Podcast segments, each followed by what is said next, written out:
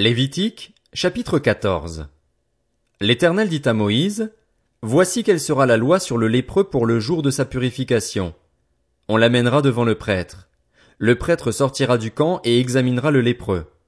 Si le lépreux est guéri de la plaie de la lèpre, le prêtre ordonnera que l'on prenne, pour celui qui doit être purifié, deux oiseaux vivants et purs, du bois de cèdre, du cramoisi et de l'hysope.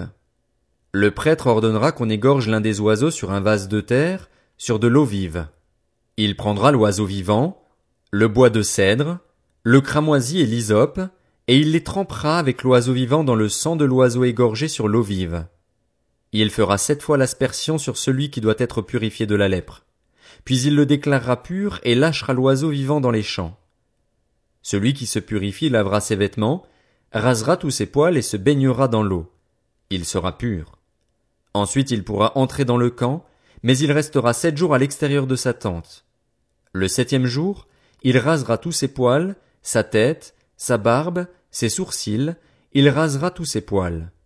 Il lavera ses vêtements et baignera son corps dans l'eau, il sera pur. Le huitième jour, il prendra deux agneaux sans défaut et une brebis d'un an sans défaut, une offrande de six litres et demi de fleurs de farine pétrie à l'huile et trois décilitres d'huile.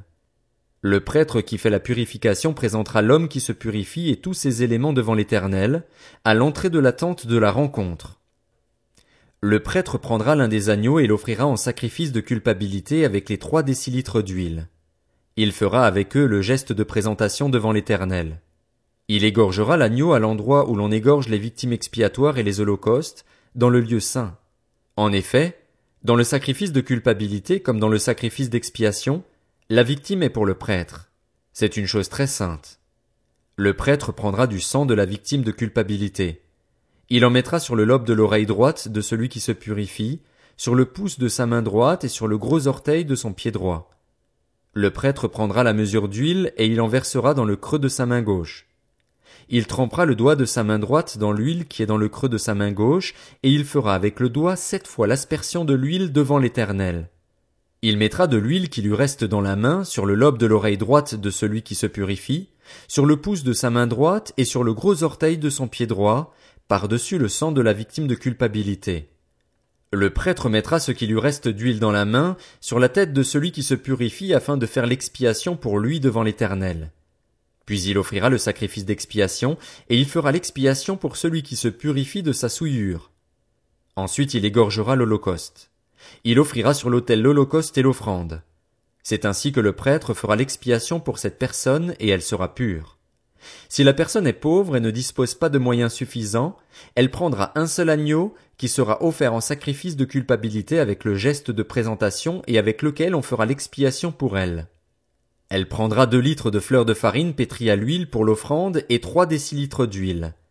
Elle prendra aussi deux tourterelles ou deux jeunes pigeons en fonction de ses moyens l'un pour le sacrifice d'expiation, l'autre pour l'Holocauste. Le huitième jour, elle apportera tous ces éléments au prêtre à l'entrée de la tente de la rencontre, devant l'Éternel, pour sa purification. Le prêtre prendra l'agneau destiné au sacrifice de culpabilité et les trois décilitres d'huile, et il fera avec eux le geste de présentation devant l'Éternel. Il égorgera l'agneau du sacrifice de culpabilité, prendra du sang de la victime de culpabilité et en mettra sur le lobe de l'oreille droite de celui qui se purifie, sur le pouce de sa main droite et sur le gros orteil de son pied droit. Le prêtre versera de l'huile dans le creux de sa main gauche. Il fera avec le doigt de sa main droite sept fois l'aspersion de l'huile qui est dans sa main gauche devant l'Éternel. Il mettra de l'huile qui est dans sa main sur le lobe de l'oreille droite de celui qui se purifie, sur le pouce de sa main droite et sur le gros orteil de son pied droit, là où il a mis du sang de la victime de culpabilité. Le prêtre mettra ce qui lui reste d'huile dans la main, sur la tête de celui qui se purifie afin de faire l'expiation pour lui devant l'Éternel. Puis il offrira l'une des tourterelles ou l'un des jeunes pigeons que la personne aura pu se procurer, l'un en sacrifice d'expiation, l'autre en holocauste avec l'offrande. C'est ainsi qu'il fera l'expiation devant l'Éternel pour celui qui se purifie. Telle est la loi pour la purification de celui qui a une plaie de lèpre et qui ne dispose pas de moyens suffisants.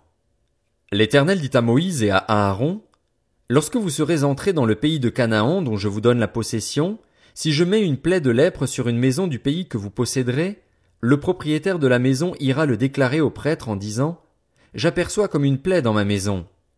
Avant d'entrer dans la maison pour examiner la plaie, le prêtre ordonnera qu'on la vide afin que tout ce qu'elle contient ne devienne pas impur. Après cela, il entrera pour examiner la maison. Le prêtre examinera la plaie. S'il voit qu'elle se présente sur les murs de la maison sous forme de cavités verdâtres ou rougeâtres qui font un creux dans le mur, il sortira de la maison et, quand il sera à la porte, il fera fermer la maison pour sept jours. Il y retournera le septième jour. S'il voit que la plaie s'est étendue sur les murs de la maison, il ordonnera qu'on enlève les pierres attaquées de la plaie et qu'on les jette à l'extérieur de la ville, dans un endroit impur.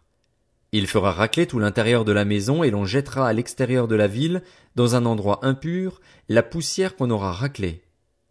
On prendra d'autres pierres que l'on mettra à la place des premières, et l'on prendra un autre mortier pour recrépir la maison. Si la plaie apparaît de nouveau dans la maison après qu'on a enlevé les pierres, raclé et recrépi la maison, le prêtre y retournera. S'il voit que la plaie s'est étendue dans la maison, c'est une lèpre durable dans la maison. Elle est impure. On démolira la maison, les pierres, le bois et tout le mortier de la maison. On portera ces éléments à l'extérieur de la ville dans un endroit impur. Si quelqu'un est entré dans la maison pendant toute la période où elle était fermée, il sera impur jusqu'au soir. Si quelqu'un y a couché, il lavera ses vêtements. Si quelqu'un y a mangé, il lavera aussi ses vêtements. Si le prêtre qui est retourné dans la maison voit que la plaie ne s'est pas étendue après que la maison a été recrépie, il déclarera la maison pure, car la plaie est guérie. Il prendra deux oiseaux, du bois de cèdre, du cramoisi et de l'hysope pour purifier la maison. Il égorgera l'un des oiseaux sur un vase de terre, sur de l'eau vive. Il prendra le bois de cèdre, l'hysope, le cramoisi et l'oiseau vivant, les trempera dans le sang de l'oiseau égorgé et dans l'eau vive et fera sept fois l'aspersion sur la maison. Il purifiera la maison avec le sang de l'oiseau, l'eau vive, l'oiseau vivant, le bois de cèdre, l'hysope et le cramoisi. Il lâchera l'oiseau vivant à l'extérieur de la ville, dans les champs. C'est ainsi qu'il fera l'expiation pour la maison et elle sera pure. Telle est la loi pour toute plaie de lèpre et pour la teigne, pour la lèpre des vêtements et des maisons, pour les grosseurs, les dartres et les taches. Elle enseigne quand une chose est impure et quand elle est pure. Telle est la loi sur la lèpre.